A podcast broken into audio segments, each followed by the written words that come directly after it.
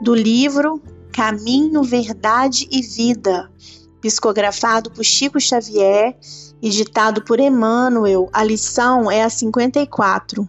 A videira. Eu sou a videira verdadeira e meu pai é o lavrador. Jesus, João, capítulo 15, versículo 1. Deus é o Criador eterno cujos desígnios permanecem insondáveis a nós outros.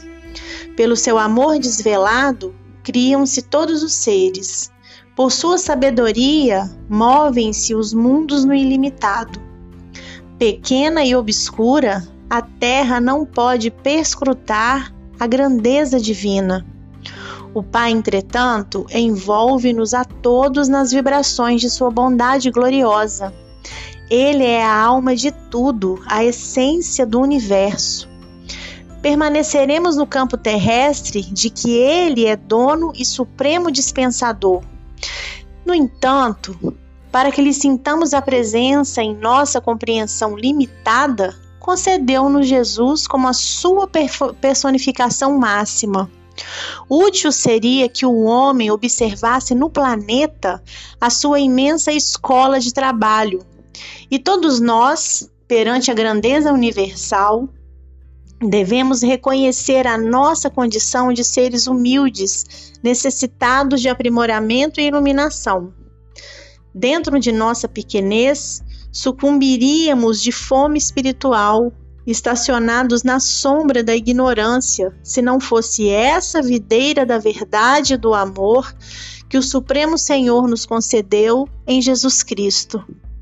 De sua seiva divina procedem todas as nossas realizações elevadas no serviço da terra. Alimentados por essa fonte sublime, compete-nos reconhecer que sem o Cristo, as organizações do mundo se perderiam por falta de base. Nele encontramos o pão vivo das almas e, desde o princípio, o seu amor infinito no orbe terrestre é o fundamento divino de todas as verdades da vida.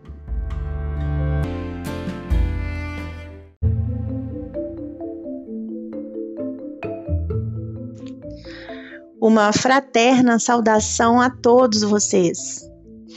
Quando imaginamos a figura de Deus, normalmente concebemos como um ser muito distante, infinito, ilimitado, que transcende as nossas possibilidades de compreensão.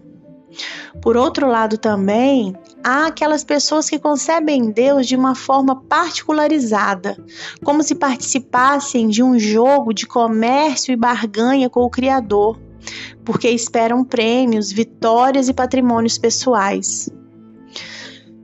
Nessa mensagem sobre a videira, Emmanuel nos convida a refletir sobre a figura de Deus como um Pai celestial, amoroso, como sendo a alma de tudo e a essência do universo.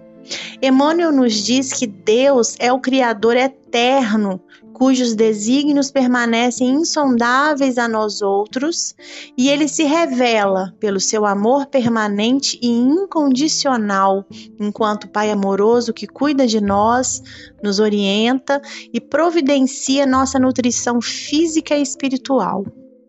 E a figura de Jesus, Emmanuel nos apresenta como sendo a videira, que representa para nós que vivemos ainda tão limitados no planeta Terra o intermediário com o Criador na nossa pequenez, na nossa impossibilidade de termos uma comunhão mais pura e mais perfeita com Deus. Jesus se afigura como sendo esse meio de contato acessível a nós que vivemos aqui, nas condições de um mundo de provas e expiações, e é justamente isso que ele vai nos ensinar que é nosso maior elo de ligação com Deus é Jesus. Pela nossa compreensão incipiente, pela posição interior de humildade, nós deveríamos aceitar Jesus como sendo essa personificação da divindade, em termos de representante e de emissário do próprio Criador. E através do contato com Jesus, nós então sintonizaríamos a essência do universo do nosso Pai Celestial. Jesus foi concedido por Deus para nos servir de guia, de modelo de verdade, de vida. E é dele, de Jesus, que procede a seiva que vai alimentar as nossas realizações elevadas nos serviços da terra. Imaginemos como seria o nosso trabalho de regeneração do planeta, de regeneração do nosso próprio interior, sem esse combustível que é vertido pelo Cristo, o nosso governador e o nosso modelo a guiar os passos durante essa jornada pelo planeta Terra? Então, meus amigos, que possamos sintonizar com Jesus que é o pão vivo que nos alimenta a alma sedenta da fartura espiritual e da abundância que só os bens celestes podem nos conceder.